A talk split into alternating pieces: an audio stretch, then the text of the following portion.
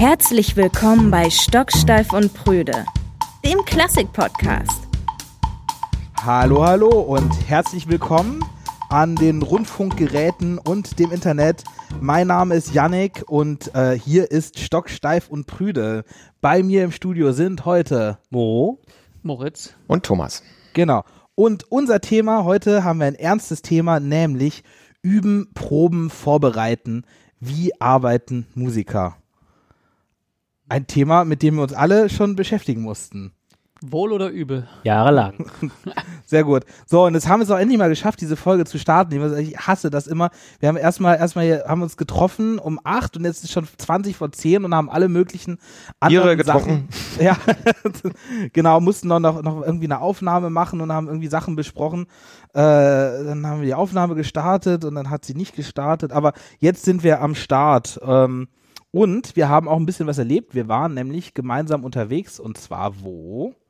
Wir waren letztes Wochenende auf Norderney, ähm, sind da mit der Fähre durch den Sturm hingedüst und äh, dann über die ganze Insel und haben uns tausende von Orten angeschaut, weil wir einen ganzen Monat lang im September unser eigenes Festival uh. auf Norderney machen. Und ähm, deswegen uns wahnsinnig viel Gedanken gemacht haben, was wir da einen Monat lang alles starten. Und das war irgendwie so total beglückend, finde ich. Irgendwie zu, zu denken, so dass es jetzt dann einfach so unsere Heimat für einen Monat wird, diesen September und ähm, dass man da einfach die Möglichkeit bekommt, da irgendwie so ein bisschen zu machen, worauf wir so Bock haben.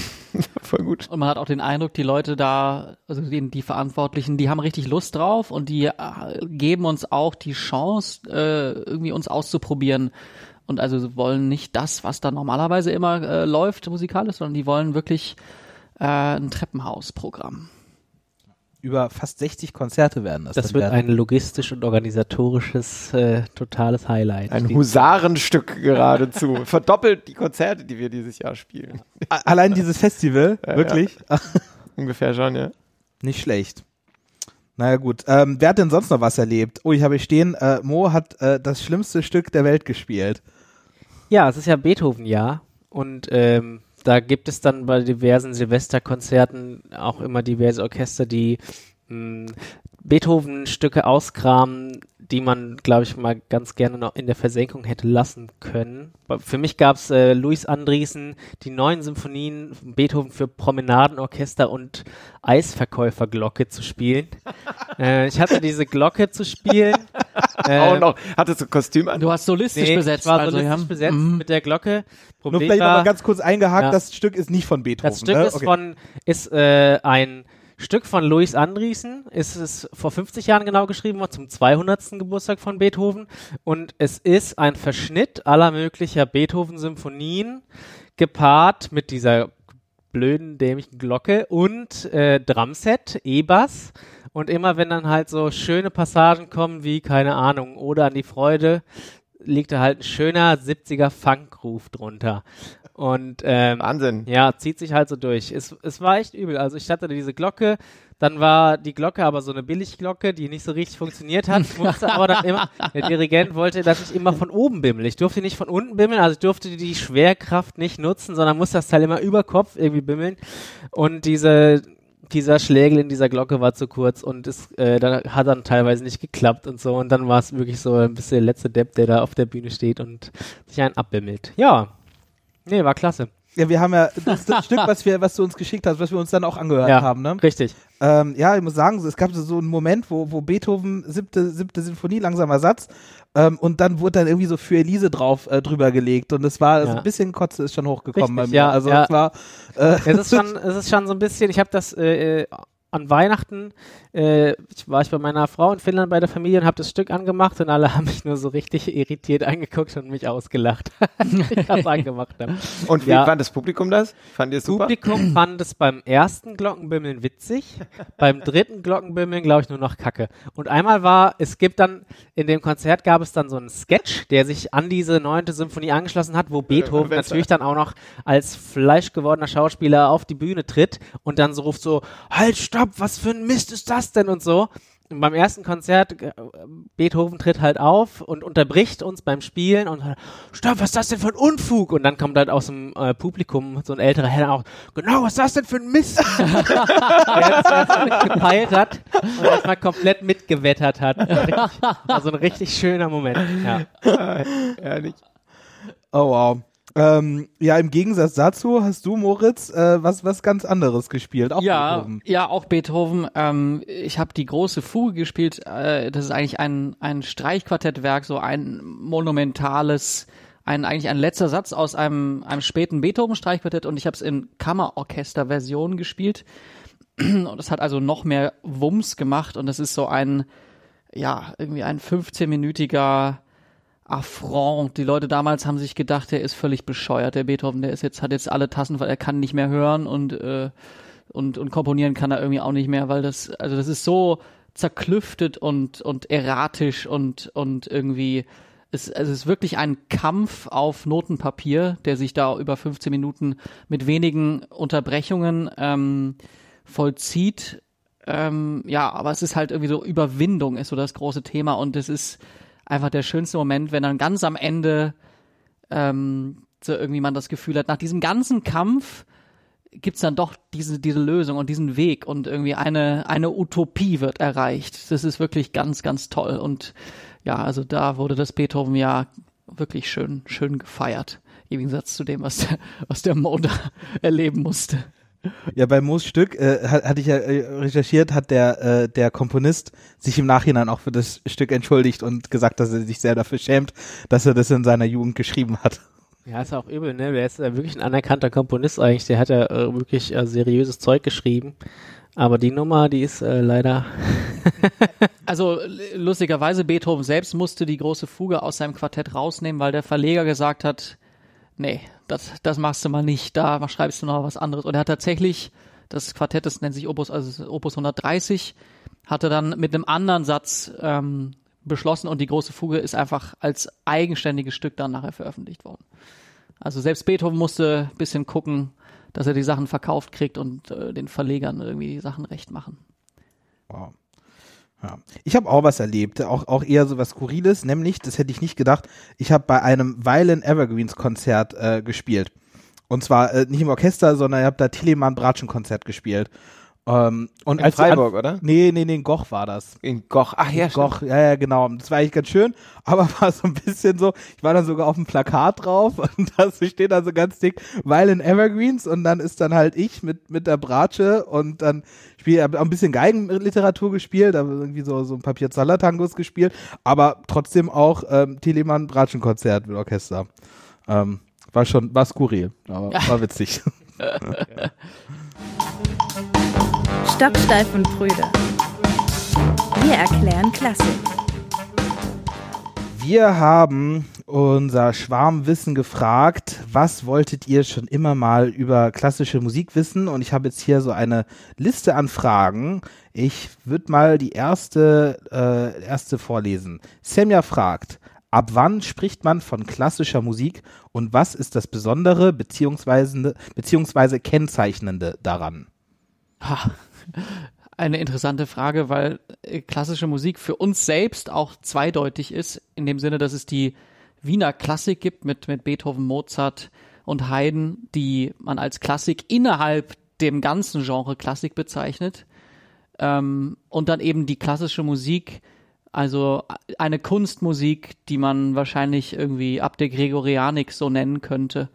Würde ich mal sagen. Wie so Vielleicht mal eine zeitliche Einordnung. ja, also neuntes, so, neuntes Jahrhundert oder sowas würde ich jetzt mal sagen oder oder äh, Wobei das dann schon wirklich auch schon sehr alt ist. das ist aber- sehr alt, aber das ist halt so die ersten notierten Sachen sind gregorianische gregorianische Gesänge. Hätte man damals nie so bezeichnet, Äh, aber natürlich nicht, würde aber man heute so als Beginne, Beginn davon sehen, ja. ich glaube, äh, klassische Musik wurde die meiste Zeit ihrer Existenz nie als klassische Musik bezeichnet. Also wurde dann irgendwann im 19. Jahrhundert kam der Begriff überhaupt erst auf, nehme ich an, oder? Also ähm, so im, der, der Rückblick war ja sowieso für die Leute gar nicht so interessant. Vielleicht äh, einfach nur, weil die lange. Wiener Klassik so prägend war, dass man das dann halt eben als Oberbegriff für Ja, alles genommen hat, was irgendwie in, innerhalb dieses oder auch davon geprägt ist. Also auch von dem, was dann danach kam, nach ja, der Wiener Klassik. ja, ja, ja.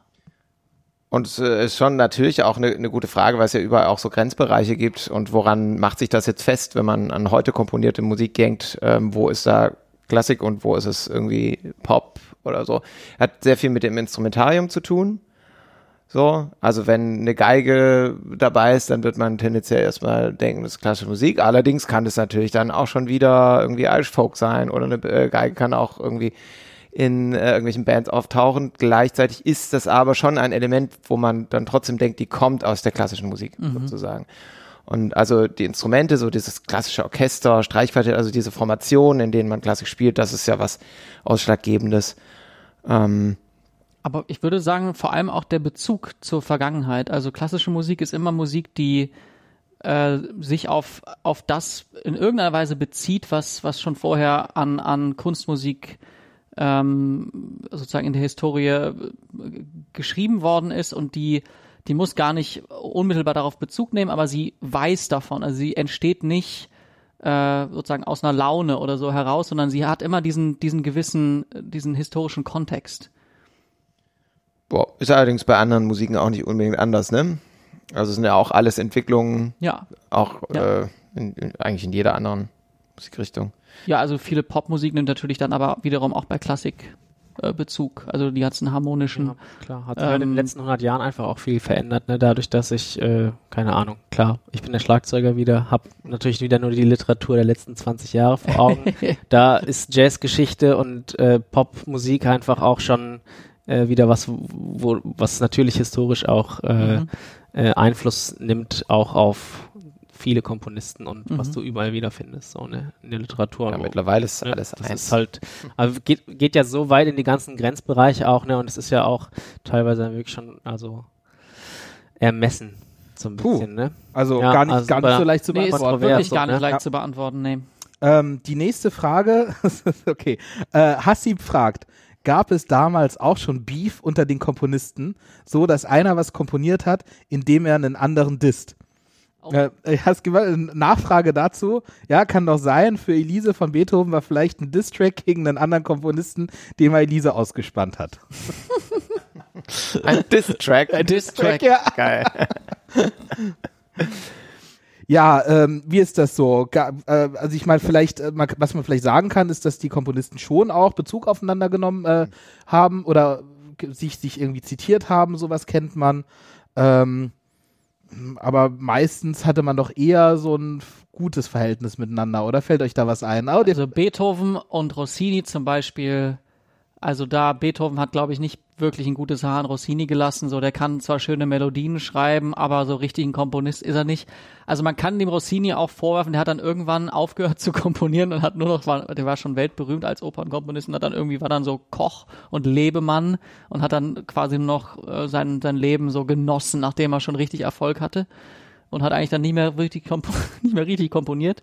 Der hat halt mal richtig gemacht. Der hat's richtig gemacht und ähm, ja, also da gab's schon so, Beethoven hat gesagt, ja, das ist jetzt nicht so einer von denen, die so richtig und also eigentlich gibt's sehr viel Beef unter Komponisten auch. Also ich glaube, Tchaikovsky hat auch richtig viel äh, gelästert. Ich glaube, über Brahms auch ähm, irgendwie, das ist vielleicht sogar genau wie das im Hip-Hop auch ist, also dass da so ein, so ein Diss-Track, ähm, in, dem, Fall- in dem Fall ist es halt irgendwie ein Brief oder irgendwie ein, ein ähm, ja, irgendwie eine Äußerung, eine öffentliche, ähm, könnte es auch so gewesen sein, dass sie das ein bisschen sich stilisiert haben und, und gedacht haben, okay, wie erzeuge ich Aufmerksamkeit, wie ähm, erschaffe ich Drama, genau wie, wie heutzutage auch Drama erschafft immer Aufmerksamkeit und Aufmerksamkeit ist für Komponisten immer gut. Also es könnte sein, dass da eigentlich zwischen den beiden gar nichts war, sondern die das bisschen auch als, als Promotion verwendet haben. Aber ich, also ich bin da nicht ganz bibelfest, was, was die Auseinandersetzung zwischen Tchaikovsky und äh, Brahms angeht. Aber ich, also, ich glaube, von Tchaikovsky findet man so einige abfällige Bemerkungen über andere Komponisten. Ja, ich meine, äh, man denkt sich ja immer, dass Leute vor 200 Jahren irgendwie so ganz anders waren als Leute heute und irgendwie genau gleich. Und diese Komponisten, die man heute noch kennt, die sind, waren ja alle irgendwie große Alpha-Tiere und wahnsinnig von sich selbst überzeugt. Und gleichzeitig hatten sie riesige Selbstzweifel, wahrscheinlich fast alle. Und diese Gemengelage hilft nicht unbedingt dabei, irgendwie so ganz entspannt zu sein und alle anderen auch ganz toll zu finden. Ähm, es gibt ja ganz berühmte Feindschaften, so was weiß ich, mit Mozart und Salieri oder auch äh, Wagner und Brahms oder keine Ahnung. Ähm, pff, logisch irgendwie, die wollten alle der einzige große Hecht im Karpfenteich sein und äh, dann äh, passiert sowas ganz schnell. Die haben sich halt aber nicht musikalisch gedisst. Weißt du, so wie Ja, jetzt im Hip-Hop so das das ist Ding ist, manchmal- ne? Gibt's bestimmt auch. Ja, da, aber da gibt müssen wir jetzt ein bisschen recherchieren. Also es Klar. gibt bestimmt äh, Ja, ein Beispiel kennen wir alle. welches? Natürlich. so, sag doch mal. Also ich kenne eins, ich kenne Ja, eins, es gibt, es gibt ein, ein Lied von, von Mozart, wo er, äh, Ja, Mozart hat es gerne gemacht. äh, Ne? der, wo er, wo er, also es ist auch so ganz, ganz, ähm, wo er irgendwie Schupper, wie heißt der, Schupperdins oder Schuppanzig, aber Schuppanzig. das ist, ist, ist aber doch, doch, doch, da gibt's, aber da gibt's ein Lied, irgendwie Schuppanzig, du, du, du dumme Sau oder irgendwie sowas. Ja? Ja, ich suche das gleich noch raus. Äh. Aber da gibt's was, ja.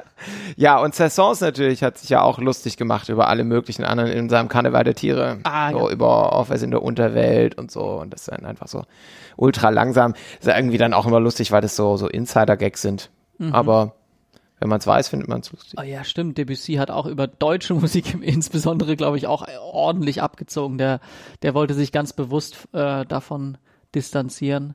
Ja, also es gab genug Beef in der Also gut, es gab auch schon Distracks. Also, Ja, auf jeden ähm, Fall. Auf Weil für Elise wissen wir es jetzt nicht so im Detail, aber also für Elise ist ja tatsächlich auch ähm, ein, ein äh, Übersetzungs- bzw. ein, ein, äh, ein Fehler. Das hieß ganz sicher nicht für Elise. Ich weiß jetzt nicht, was es hieß, aber also die, die Dame hieß anders. Ja, aber Beethoven war ja immer in seine Klavierschülerinnen verliebt. Ja, sein der war Leben lang und so. ja. Und deswegen waren das eher keine Distracks, sondern. Das waren auf keinen Fall. Distracks, ja. Na gut, ähm, eine letzte Frage. Ähm, Semja fragt, ähm, ist es gewollt, dass man den Text in der Oper nicht versteht, selbst wenn es die eigene Muttersprache ist? Bam. Bam, bam. Ja, irgendwie, weiß nicht, denken die meisten schon gar nicht mehr drüber nach, ne? Wenn man dann zu, zum ersten Mal in so eine Oper geht, dann denkt, dann merkt man, dass da irgendwie so manche Sachen eigentlich gar nicht so richtig funktionieren. zum Beispiel sollte man ja schon den Text eigentlich verstehen können. Ähm, aber so gut wie unmöglich. Es Eigentlich. gibt ganz, also es schon recht oft ähm, den Text oben irgendwo als, Genau. als ähm, aber das ist ja nur ein Hilfsmittel, weil es eben nicht ja. funktioniert. Es wäre interess äh, interessant, sich zu fragen, ob das ähm, eine Entwicklung ist, die neu ist, weil wir immer größere Opernhäuser haben, weil wir vor, vor mehr Leuten, also es war auch so eine Kommerzialisierung in der in der klassischen Musik, dass dass irgendwie die die Säle größer geworden sind und die Sänger eine andere Gesangstechnik benutzen mit weniger Fokus auf kleinen kleinen Saal und und äh, Text und dafür mehr Fokus auf Volumen und, und drüber kommen. Bei Wagner wird das ganz sicher so sein, aber gut, da gab es Bayreuth ja schon, ne? Also ähm, Ist jetzt nicht größer oder kleiner. ist jetzt nicht größer oder kleiner geworden. Nee, aber es ist vor allem der Orchesterapparat, der natürlich immer größer geworden Ja. ist. Und dann geht's halt irgendwann los, dass die Sänger und Sängerinnen nicht mehr gut artikulieren können, sondern nur Ja. noch an Klang denken müssen. Ja. Und also so eine Barockoper, wenn die mal auf Deutsch wäre, was sie ja leider so gut wie nie sind, das würde man verstehen. Aber Mozart ja eigentlich auch schon, ne? Also Mozart könnte man eigentlich Ja. auch so singen und so spielen, dass der Text verständlich wäre. Natürlich ist die Die Sprache aber auch, vielleicht teilweise dann nicht mehr, aber Genau, aber so. und das ist ja auch bei Mozart noch möglich. So, Ja, aber, das stimmt. Also aber so, dann so irgendwann eine auf. Zauberflöte zum Beispiel, die ja auch wirklich auch auf Deutsch ist, ähm, da wäre eigentlich, ähm, das würde man vielleicht auch den Sängern dann anlasten können, dass die ähm, auch zu schlecht artikulieren und die Sprache vielleicht auch gar nicht können. Kommt drauf an, wer da gerade singt. Das kommt ja auch oft vor, dass da irgendwelche Stimmen sehr, sehr gut sind und dann aber also Textverständnis und also sozusagen Artikulation nicht, nicht so gut sind. Aber es ist natürlich auch ein Stück weit ein Grundproblem. Ne, Das hat man bei allem, das hat man auch bei Chören. Ähm, sobald du singst, ähm, sind die Vokale sehr stark im Vordergrund, die füllen den Raum und die Konsonanten sind einfach schwerer zu verstehen. Das ist anders, als wenn man spricht. Ähm, deswegen muss man da schon immer sehr viel dran arbeiten, dass es überhaupt noch funktioniert. Aber ich, es gibt immer mehr Sänger, die darauf achten, finde ich. Also, so, so, also im Lied finde ich es eigentlich besonders wichtig. Mhm. Oh ja. Und wenn man sich dann so irgendwie an äh, so so alte Aufnahmen von von Fischer Dieskau äh, anhört, der halt wirklich eigentlich nur darauf, der eh schon so ein bisschen Kloß im Hals hat meiner Meinung nach. Und ähm, und dann dann der, der singt das halt sehr schön und der, der, der dem geht's einfach nur darum, das einfach so so schön und ausdrucksvoll wie möglich zu singen. Aber er geht halt nicht auf den Text ein. Und dann gibt's andere Sänger, wie jetzt zum Beispiel, also meine Lieblingsaufnahme von der Winterreise ist von Christophe Prigardien. Ähm, Und der, der macht da ganz viel. Der, und das ist dann teilweise sogar klingt es schon fast manieriert, weil er halt wirklich äh, die, die innerhalb der Strophen das dann verändert, weil der Text es dann irgendwie hergibt. Dann, Mhm. dann äh, erzählt er dann von irgendwie was Flüsterndem oder so, also äh, der, der Text, und dann, dann singt er dann in so einem Flüsterton und solche Sachen. Auch schon lustig, ne, dass das so außergewöhnlich ist. ja, ja, ja. Aber Aber es ist irgendwie auch nicht normal. Nee. Leider. Ja, ja, und, Ja. und das finde ich eigentlich sehr, also es gibt, ich kenne Leute, die sagen, ja, das ist mir jetzt so ein bisschen übertrieben oder es klingt für mich manieriert, aber ich finde das genau, genau richtig eigentlich. Ja. Und da bei dem verstehst du jedes Wort, weil der, der Text da eigentlich mindestens genauso wichtig ist wie die Musik. Ist halt auch nur mit Klavier, ne? Mhm. Kein, kein Und bei der Opern, äh, bei den, bei den Opernarien kann man natürlich auch sagen, der Text ist ja eigentlich sehr kurz meistens und es wird ganz viel wiederholt. So, oh, so, oh Schmerz, oh Schmerz. Und dann kommt Schmerz, kommt tausendmal, aber halt auf Italienisch. Dolorosa oder was auch immer. Und das, also sozusagen die, die, der Inhalt ist auch, jetzt sagen wir mal nicht, der wird quasi ausgekostet. Es ist jetzt nicht äh, Schlag auf Schlag, so. In den meisten Fällen, wenn ich Stocksteif und Brüder. Wir haben auch in dieser Folge ein Lieblingsstück und äh, dieses Mal äh, ein, ein ganz besonderes, finde ich, weil wir es äh, ist auch wieder eine eigene Aufnahme, die auch gar nicht mal so alt ist. Ganz neu. ganz neu. Sie ist Hot. nämlich gerade eben entstanden. äh, hat nämlich der liebe Moritz äh, Auszüge von äh, der Chaconne von Bach ähm, vorgespielt. Moritz, warum hast du uns dieses Stück mitgebracht? Also, ähm, wenn wir ganz ehrlich sind, wir brauchen halt jedes Mal ein Lieblingsstück für, für den Podcast und ich, ich habe es jetzt gerade sowieso ähm, bei einem Konzert, äh, bei, einer, bei, einer, bei einer Beerdigung sogar gespielt. Und ähm, ja, also das ist so ein bisschen ähnlich wie die große Fuge, so ein absolutes ähm, Meisterwerk, äh, an dem sich jeder Geiger irgendwie auch orientiert und ähm, ist ganz emotionales ähm, Stück. Das ist äh, ein, ein Satz oder der letzte Satz aus der D-Moll-Partita für Solovioline von Johann Sebastian Bach. Ähm, und das hat er geschrieben, wenn ich richtig informiert bin, nachdem seine erste Frau gestorben ist. Er hat das gar nicht, ähm, also er war gar nicht sozusagen zugegen und hat das dann im Nachhinein erfahren, als er wieder zurückgereist ist. Und also das muss ein absoluter, ein, ein, ein, ein unglaublicher Schock und ein, ein unglaubliche Trauer muss das in ihn ausgelöst haben. Und wie macht das ein Komponist anders, als dann ein Musikstück dazu zu schreiben? Und das äh, haben wir hier eben. Und also wenn man jetzt diesen, diesen Anfang hört, das ist ähm, eine, ein Chaconne ist auch ein, ein barocker Tanz und aber auch gleichzeitig äh, eine Art Variationssatz, in dem immer der gleiche Bass ähm, verläuft und darüber werden jetzt ganz viele verschiedene Variationen ähm, gemacht. Also hier ist der Anfang.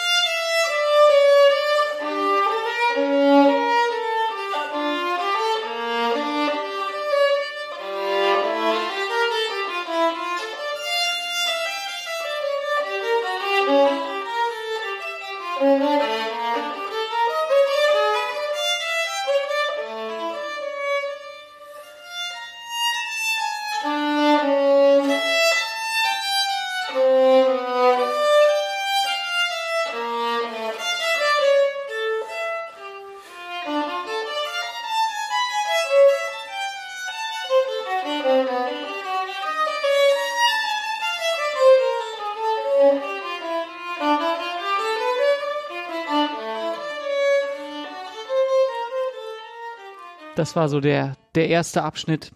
Und man hat schon gemerkt, also diese, äh, diese Anfangs, die werden dann irgendwann umgewandelt in, in Verzierungen und, und andere äh, Passagen.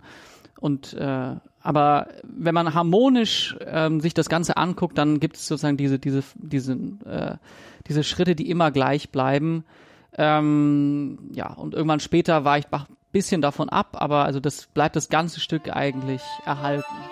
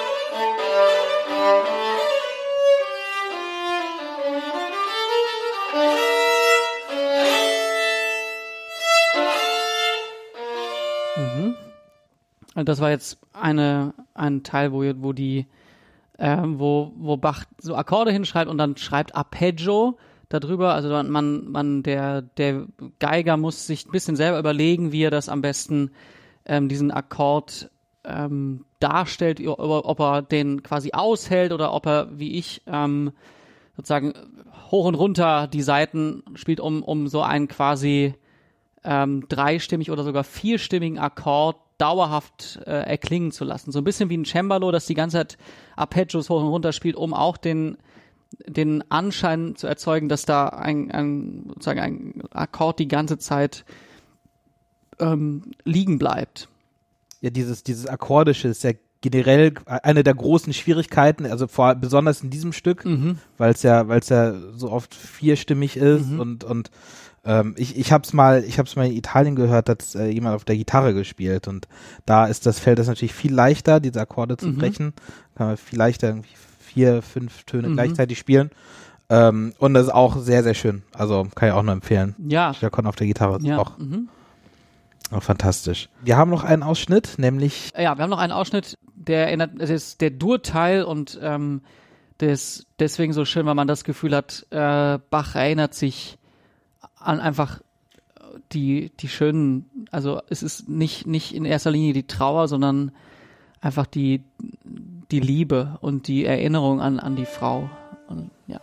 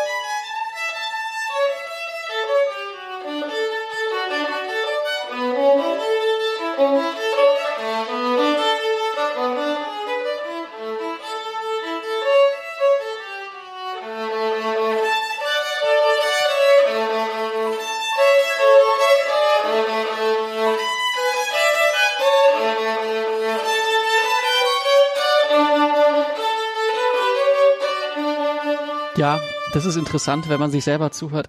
da wünscht man sich manchmal etwas bisschen anders gespielt zu haben, aber das ist natürlich immer die Sache, wenn man ähm, ja äh, soll sich selber beim Aufnehmen, äh, wenn das alles sozusagen wie, wie im Live-Konzert.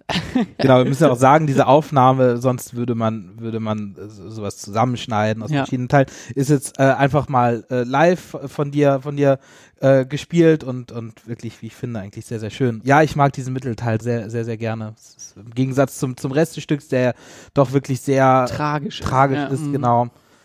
Ja, es ist interessant. Ähm, wenn man das selber spielt, ist es, ist es ähm, interessant, worauf man achtet. Und da sind wir ein bisschen beim Thema, das ich jetzt natürlich nicht vorwegnehmen will. Aber ähm, also bei dem Stück kann man sich darauf konzentrieren, das besonders elegisch und äh, also sozusagen ausgehalten zu spielen, so wie das in den alten Aufnahmen mit Henrik Schering oder Arthur Grumillot, die auch irgendwie total ihre Berechtigung haben und ganz toll sind auf ihre Weise.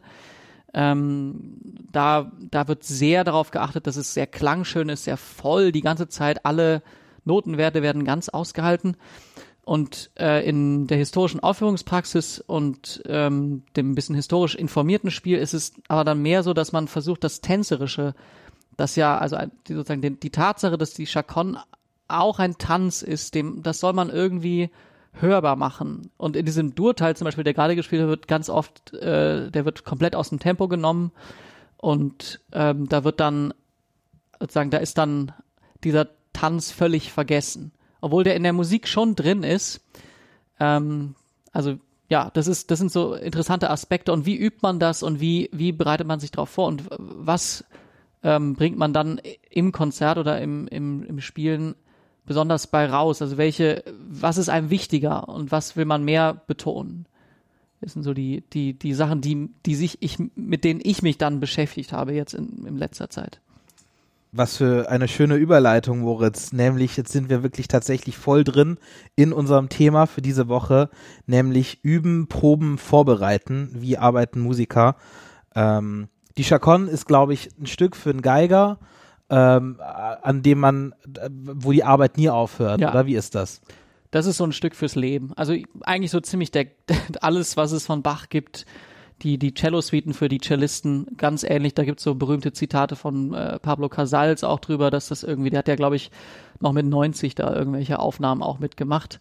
Und das ist so, ähm, äh, ja, also da, da hört die Suche nie auf. Das ist ein bisschen wie, wie auch Meditation. Da, da, es gibt äh, auch berühmte Geiger, die irgendwie äh, sagen, eigentlich muss man jeden Tag Bach spielen. Jeden Tag das irgendwie ein bisschen pflegen. Ähm, und das kann ich irgendwie nachvollziehen. Ich spiele eigentlich auch jeden Tag, wenn es auch nur ein bisschen ist, spiele ich ein bisschen Bach, weil das, das ist einfach, ähm, ja, so ein, auch so ein spirituelles Ding vielleicht schon fast. Hm, Vielleicht mal ähm, eine, eine ganz profane Frage für den Anfang, unser Thema. Äh, was heißt es denn eigentlich zu üben? Was, was, was passiert da?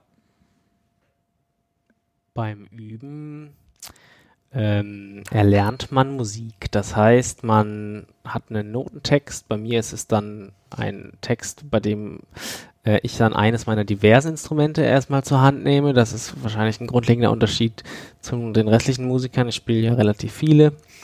Ähm, und ich ähm, sozusagen gehe dann an einen Notentext und äh, schließe mich irgendwie für mehrere Stunden ein und äh, versuche den äh, genau möglichst präzise in all seinen Vielschichtigkeiten äh, zu erfassen und ähm, durch Repetition äh, in größeren Abschnitten und kleineren äh, zusammenzubauen und sozusagen in, in Klang umzuwandeln. Ja, In Klang und Geräusch bei dir, oder? auch Also manchmal. Schon der erste beim. Schlagzeuger. Entschuldigung. das ist ja tatsächlich bei Schlagzeugern ein interessantes Thema, das mir auch im Laufe meines Studiums dann irgendwann erstmal aufgefallen ist, dass äh, das ja schon ganz anders ist, was Schlagzeuger üben, als was alle anderen üben. Allein schon, weil du so viele verschiedene Instrumente hast, aber auch, weil es ganz viel ja ähm, nicht um Stücke geht, so beim Üben. So alle anderen Instrumentalisten üben natürlich auch mal irgendwie Tonleitern und Terz und so weiter, aber dann geht's halt ganz schnell an die große Literatur und da übst du irgendwie ein Mozart-Violinkonzert oder äh, spielst alle ähm, Mozart-Sonaten auf dem Klavier hoch und runter und so.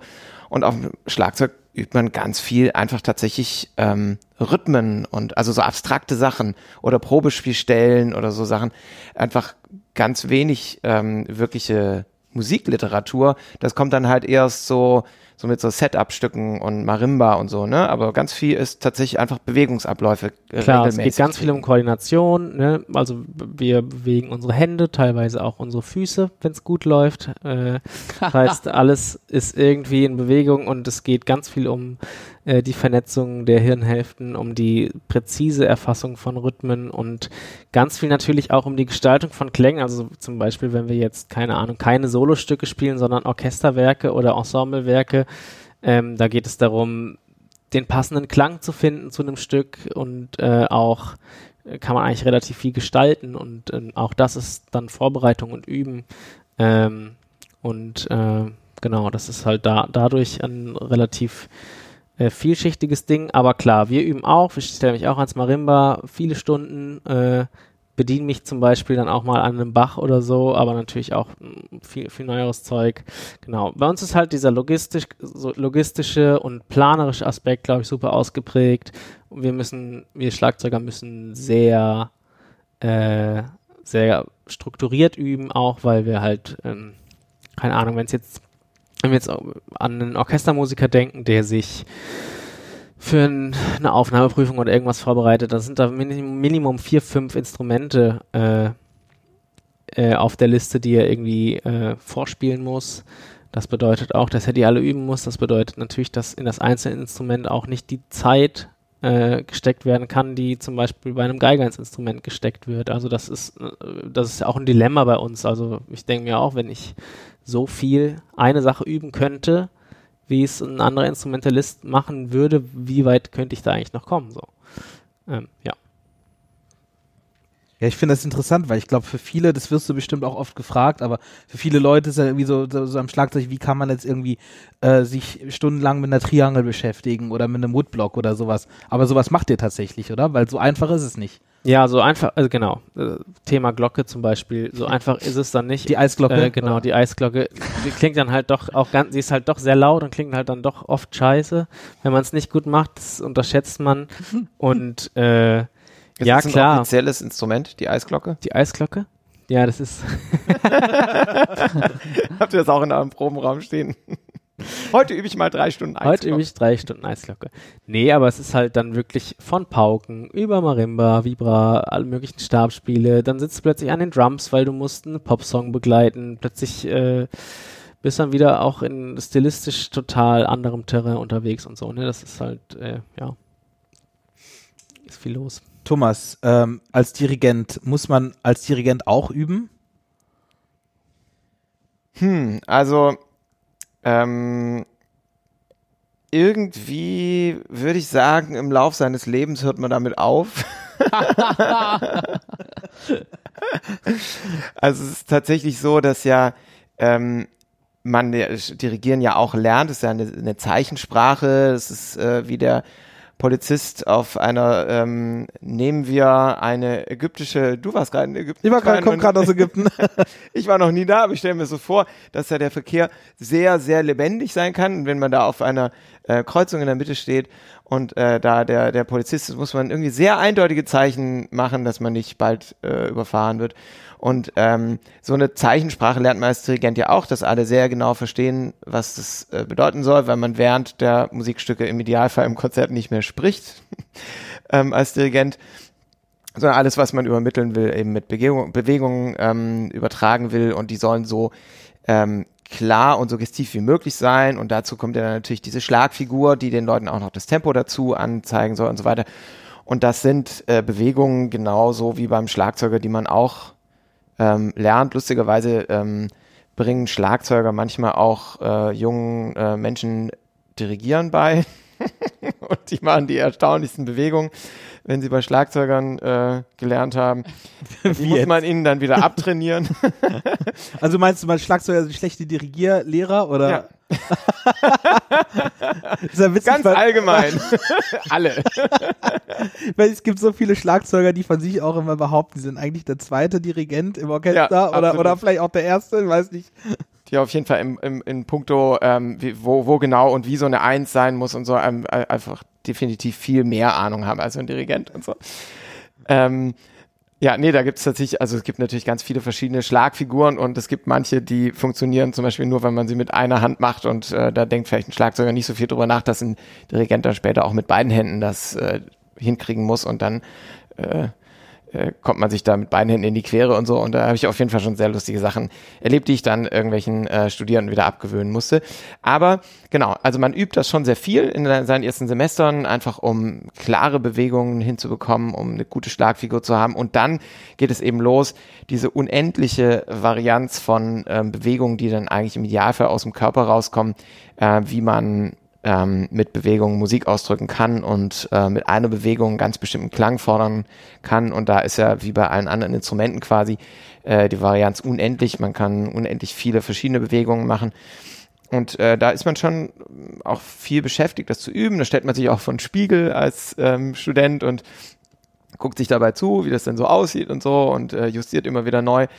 Und irgendwann mal wird es aber dann doch so ähm, irgendwie so grundlegend, sowas, was man einfach so oft macht, auch, dass man sich damit so sicher fühlt, dass man jetzt, wenn man ein neues Stück ähm, auf dem Tisch liegen hat, das jetzt nicht mehr unbedingt irgendwie, dann steht man da nicht und überlegt sich, was mache ich in Takt 6 beim Einsatz der Oboe für eine Bewegung, sondern das kommt einfach, wenn man das Stück kennt. Anders ist es, wenn das ein super kompliziertes Stück ist. Also mit total vielen Taktwechseln oder so, dann ähm, steht man auch zu Hause und dirigiert das im Kopf. Und einer meiner Lieblingsaspekte ähm, ist tatsächlich, ähm, wenn du als Dirigent ein Stück auswendig gelernt hast und dann stehst du da und gehst es mental durch und dirigierst dazu ähm, und dirigierst so eine ganze Sinfonie durch und stellst das alles vor und bewegst dich dazu und so ist ein totaler Rausch und ganz toll. Und danach ist so, hat man das Gefühl, dass der Kopf so 60 Grad hat. Ich bin echt, ich würde so gerne mal sehen, was da im Kopf alles passiert. So während dieses Durchdirigierens ist irgendwie ein total äh, rauschhaftes Erlebnis. So, Und es gibt man sich dann passiert. wirklich so wirklich diese Stunde Musik alleine vorm Spiegel auch oder äh, Ja, sagen wir so, als Dirigent hat man immer das Ziel, ähm, oder ich würde sagen, ich habe immer das Ziel in der vor der ersten Probe genau dahin zu kommen, dass ich das gesamt einmal im Kopf durchdirigiert habe und dann bin ich perfekt vorbereitet. Äh, man kann unendlich Aber das viel macht man aus dem Stück lernen. das macht man dann, also man hat jetzt nicht eine Aufnahme oder sowas, die man sich anhört und die dann, äh, die man dann dirigiert, sondern man ist dann wirklich im in kompletter Stille und versucht es einfach alles nur in seinem Kopf ablaufen zu lassen. Genau, wie der Skiläufer auch einmal irgendwie diesen ganzen Hang schon mal runtergefahren ist, bevor er ihn einmal gefahren ist, weil er Weil weiß, das was halt da dann passiert. nur 30 Sekunden dauert im Ja, das. Ja, aber das ist ähm, auf jeden Fall total spannend und natürlich ähm, ist das eigentliche Üben beim Dirigenten natürlich das äh, Studieren der Partitur, was ja nochmal ein ganz anderes Thema ist. Ja, vielleicht bei dem Thema sind wir jetzt so ein bisschen, weil wir haben neben dem Üben wollen wir uns auch mit Proben beschäftigen. Also Üben ist dann quasi die Auseinandersetzung äh, alleine mit sich und dem Stück oder mit den technischen Übungen. Äh, beim Proben kommen dann ja andere Leute dazu. Wozu, wozu braucht man das denn eigentlich? Also ich wurde das mal tatsächlich gefragt, steht doch eigentlich alles da, müssten doch eigentlich alle wissen, was man zu tun hat. Wieso muss man sich dann doch auch noch in der Gruppe äh, sehr viel äh, damit beschäftigen.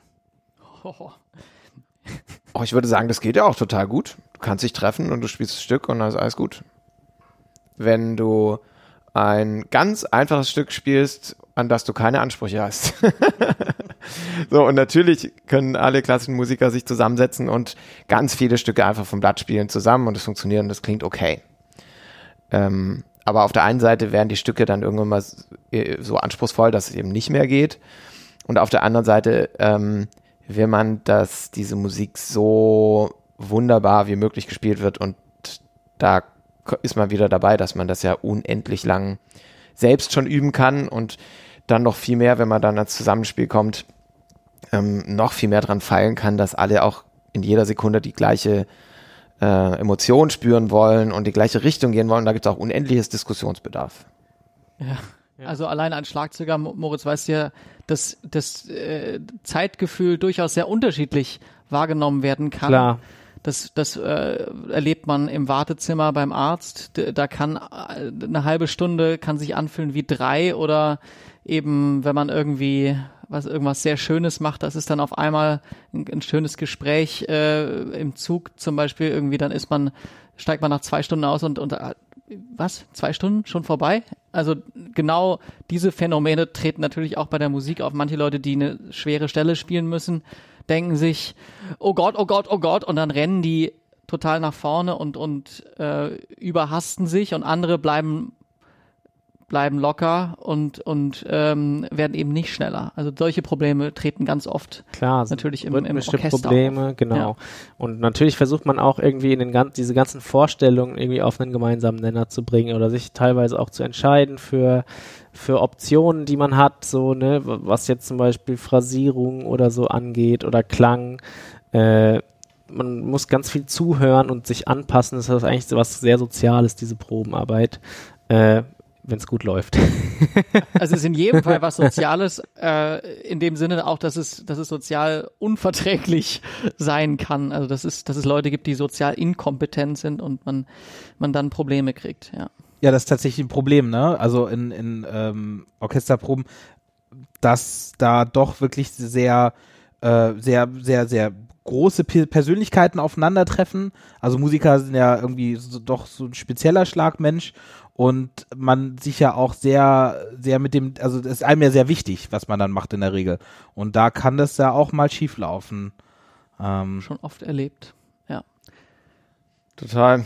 Und ähm, also um nochmal darauf zurück, zurückzukommen, wie, warum man das unbedingt braucht, also diese, diese Komplexität von klassischer Musik ist halt, kann halt schon krass sein. Ähm, man hat ja in so einem Sinfonieorchester dann ähm, zum Teil, keine Ahnung, 35 verschiedene Stimmen, die alle gleichzeitig erklingen. Alle haben nur ihre eigene Stimme auf ihrem Pult liegen und können gar nicht wissen, was alle anderen machen. Ähm, natürlich, je öfter man so ein Stück schon gespielt hat, desto mehr weiß man Bescheid und alle wissen relativ gut Bescheid, aber da ist es immer nötig, auch da Klarheit zu schaffen. Zum Beispiel hier, guck mal, ähm, in den Bratschen habt ihr diese Stelle mit der Trompete zusammen und ähm, schaut mal, dass ihr das zusammen spielt und hört aufeinander. Und wenn man das einmal erwähnt hat, dann ähm, bilden sich so wieder so Netze über das Orchester rüber und äh, dann spielen die auch zusammen ab dann. Aber vorher konnte man das vielleicht gar nicht hören, weil ja alle gleichzeitig spielen. Und äh, diese ganzen äh, Phänomene so da zu vermitteln und ähm, allen klar zu machen, was in der Partitur steht, damit man diese Komplexität ähm, überhaupt greifen kann, das dauert schon seine Zeit. Und das finde ich immer das äh, tollste Phänomen eigentlich in Orchesterproben. Man spielt es einmal, so ein Stück, was das Orchester noch nicht gespielt hat, und das klingt wie Kraut und Rüben. Und alle spielt irgendwas und äh, dann spielt man es nochmal und es ist viel, viel, viel besser. Weil alle ganz schnell begreifen, wie diese Musik funktioniert. Und beim ersten Mal durchspielen wird es überhaupt nicht funktionieren, aber dann klärt sich das ganz schnell, ähm, wie das eigentlich alles zusammenpasst. Da, da er- erkennt man auch sofort, wer also wirklich die guten Musiker sind, weil die guten Musiker, die machen auch Fehler, aber ähm, die, die zeichnen sich dadurch aus, dass sie dann schnell verbessern. Also dass sie merken, okay, ich war jetzt gerade irgendwie, das hat nicht funktioniert. Woran liegt das? Okay, ich spiele das mit der Flöte zusammen, also das nächste Mal, wenn ich die Stelle spiele, achte ich drauf und verbinde mich quasi mit der und dann klappt die Stelle. Also das ist so ganz interessant. Also ähm, sozusagen diese Wiederholungstäter, die einfach beim zehnten Mal immer noch nicht hören, dass die Pauke einfach die ganze Zeit den Rhythmus durchspielt. Das ist eigentlich immer das Problem in Orchestern, ne? So Leute, die beratungsresistent sind in dem Sinne. mh, was, was passiert denn in einer Orchesterprobe? Wie, wie, wie kann man sich das denn vorstellen, so als, als musikalischer Laie? Wie, wie läuft die ab? Also erstmal kommt man pünktlich hin. Das Eine Viertelstunde vorher. ist Viertelstunde vorher ist Das war die äh, erste Hürde. Muss schon, genau. Schlagzeuger oft drei vor, reicht aber auch, weil die natürlich äh, irgendwie nicht so richtig stimmen müssen.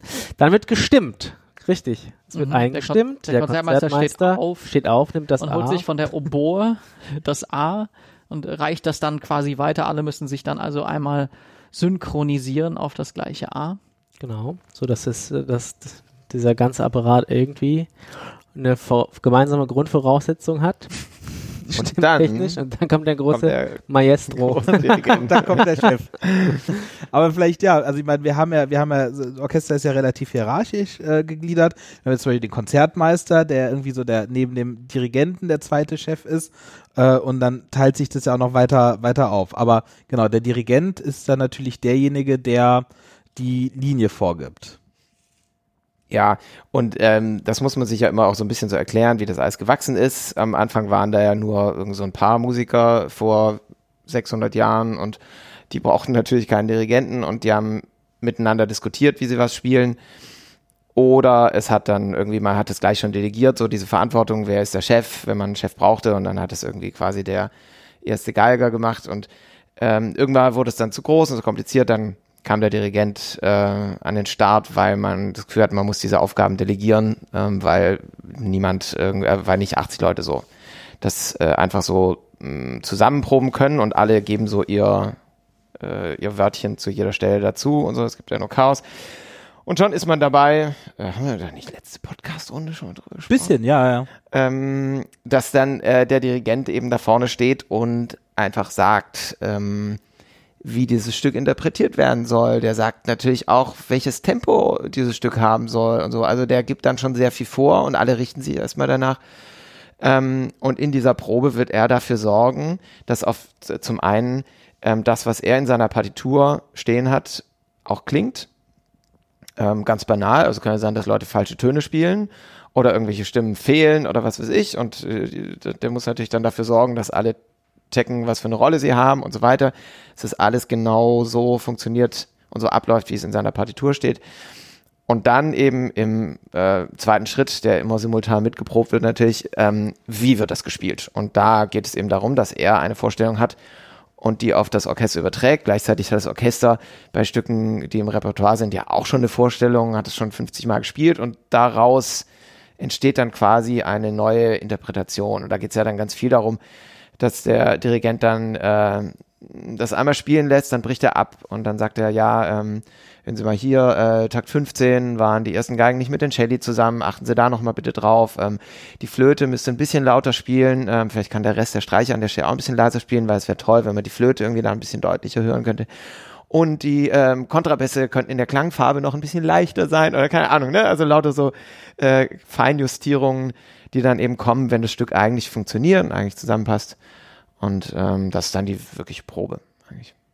Und also interessanterweise ist es genauso wie beim Üben eigentlich. Also es, es gibt diesen Organ organisatorischen Aspekt, den du jetzt gerade viel angesprochen hast und der ist auch in der Orchesterprobe ja sehr, sehr dominant. Also umso, ich würde mal sagen, umso besser das Orchester, desto weniger Organisation braucht man. Also wenn, wenn der bayerische Rundfunk irgendwie äh, weiß nicht, Maler 5 spielt, dann muss der Dirigent jetzt nicht die ganze Zeit sagen, ja, jetzt bitte zweite Geigen hören doch mal, ihr seid da auch mit den Bratschen zusammen, sondern der sagt, zweite Geigen, Bratschen, sie haben dann ein, ein musikalisches Problem, bitte lösen Sie das. Der, der probt eigentlich fast gar nicht mehr. Und, und dann geht's vor allem darum, um den, den Inhalt der Musik irgendwie auch äh, zu bündeln und zu sagen, okay, ich, ich will an der Stelle, dass das klingt wie stellen Sie sich vor, eine Blumenwiese, um das jetzt ganz banal mal irgendwie ähm, darzustellen. Also da, da kann er mit, mit Bildern oder mit irgendwelchen Assoziationen kann gearbeitet werden, die ja die Musik auch wiederum erzeugen soll.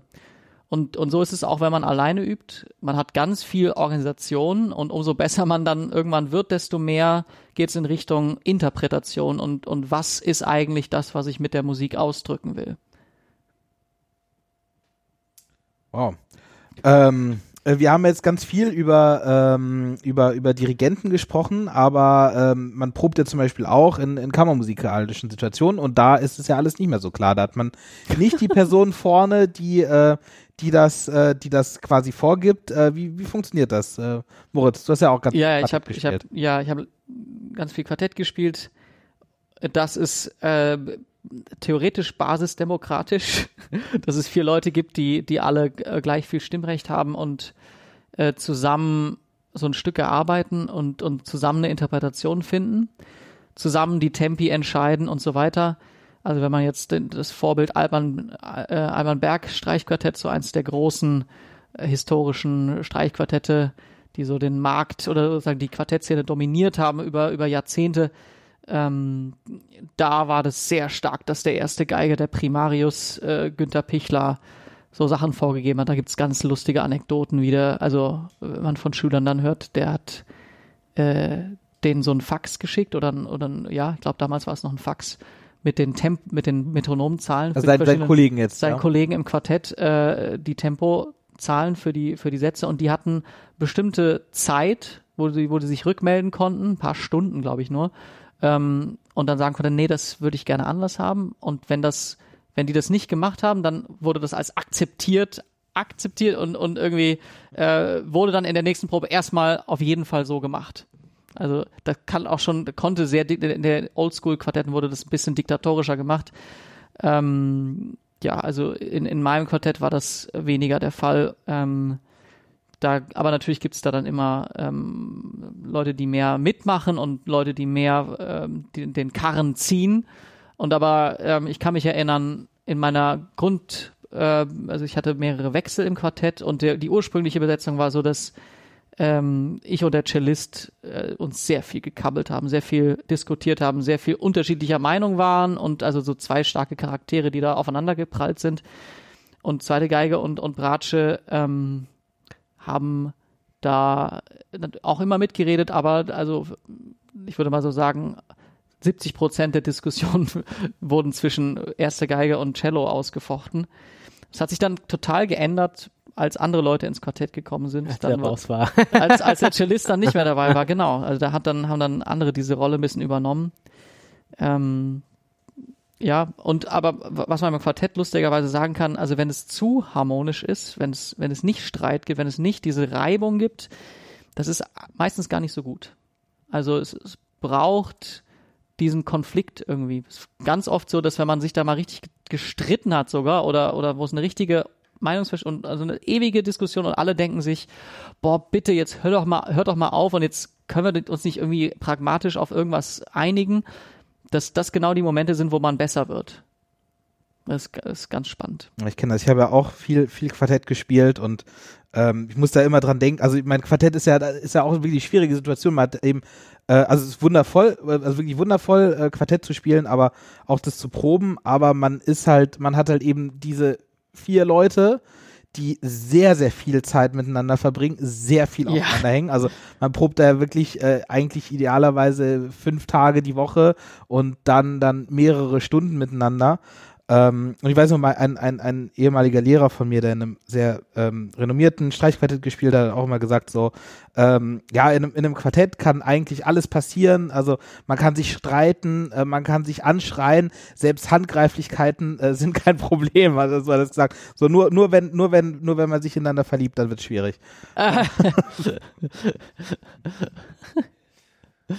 Ja, ist total faszinierend, was da äh, zwischenmenschlich passiert, wenn man so viel Zeit miteinander verbringt und auch ganz viel reist und so. Das war bei uns auch damals. Ich wusste irgendwie in der Zeit, in der ich sehr viel Quartett gespielt habe, dass es keine Menschen auf der Welt gibt, die mich so gut kennen wie meine drei Quartettkollegen damals. Das war Ja, ich hoffe, wir konnten jetzt unseren Zuhörern äh, einen, einen schönen Einblick hinter die Kulissen unserer Arbeit und äh, hinter der Vorbereitung geben. An dieser Stelle erstmal vielen Dank fürs Zuhören. Ich hoffe, ihr freut euch auch äh, so sehr wie, un wie wir auf äh, die nächste Folge.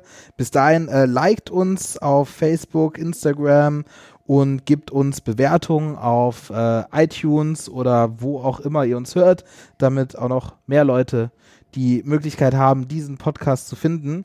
Die große Ehre. Die große Ehre, genau. Aber äh, für diejenigen, die noch dranbleiben wollen, äh, gibt es auch in dieser Folge wieder ein ganzes Musikstück zum Ausklang.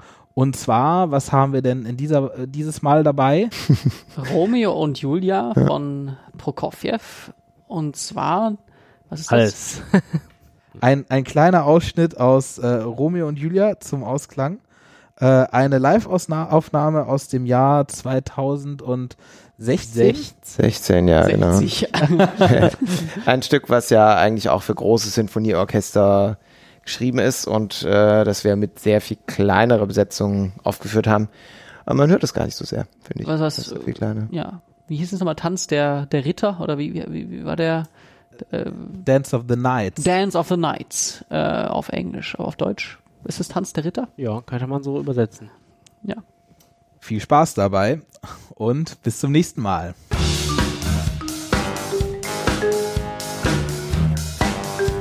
Stocksteif und Brüde.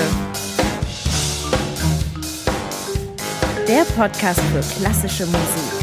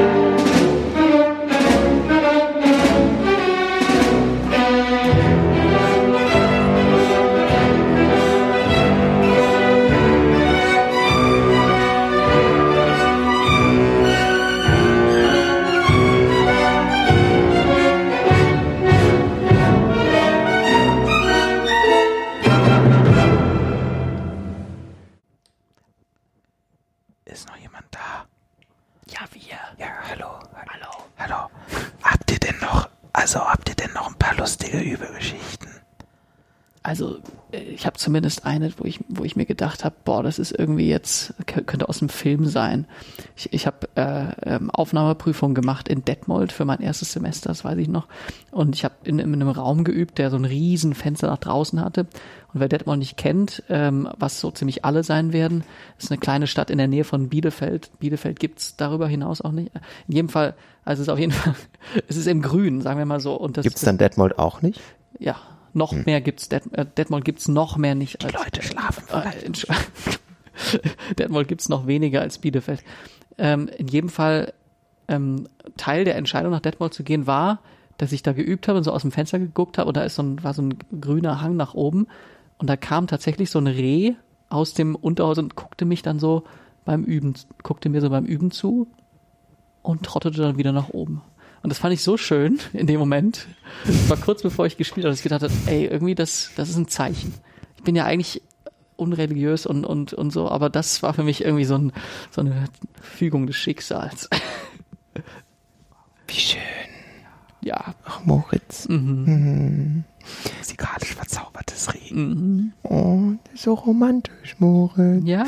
Mhm. Also meine Geschichte ist auch total romantisch. In Hannover, ähm, wo ich unter anderem studiert habe, da gibt es Übezellen, in denen dann äh, ganz viele Menschen eingepfercht sind und den ganzen Tag üben. Und ähm, ich musste mal aufpassen, wenn ich geübt habe, vor allem wenn ich Klavier geübt habe, ähm, dass man nicht nachher das Muster von den Klaviertasten auf meiner Stirn gesehen hat. weil da musste mindestens einmal eine Viertelstunde auch ein Schläfchen gehalten werden. Und es gab aber keine, weil die so ganz klein und eng sind. Es gab keine andere Möglichkeit, als einfach nur den Kopf fallen zu lassen. Sag mal, Mo, Ja, äh, als Schlagzeuger, yes. wie gut ist denn dein Verhältnis zu deinen Nachbarn? Seit ich meinen eigenen Proberaum hab, rede ich wieder mit denen. Weil ich kenne das von meiner Nachbarin, die mag mich ja eh schon nicht. Und dann kommt die, also die jetzt dann immer, also ich habe in den, am- gerade am Anfang, aber ich, ich stelle mir inzwischen immer, immer einen Timer auf, auf fünf vor zehn, zehn Uhr abends, damit ich auch wirklich nicht länger mache, weil, weil die ersten beiden Male, wo es mir passiert ist, die wirklich um, um 22 Uhr 32 hat die Tür geklingelt und, und, dann, äh, und dann stand sie da.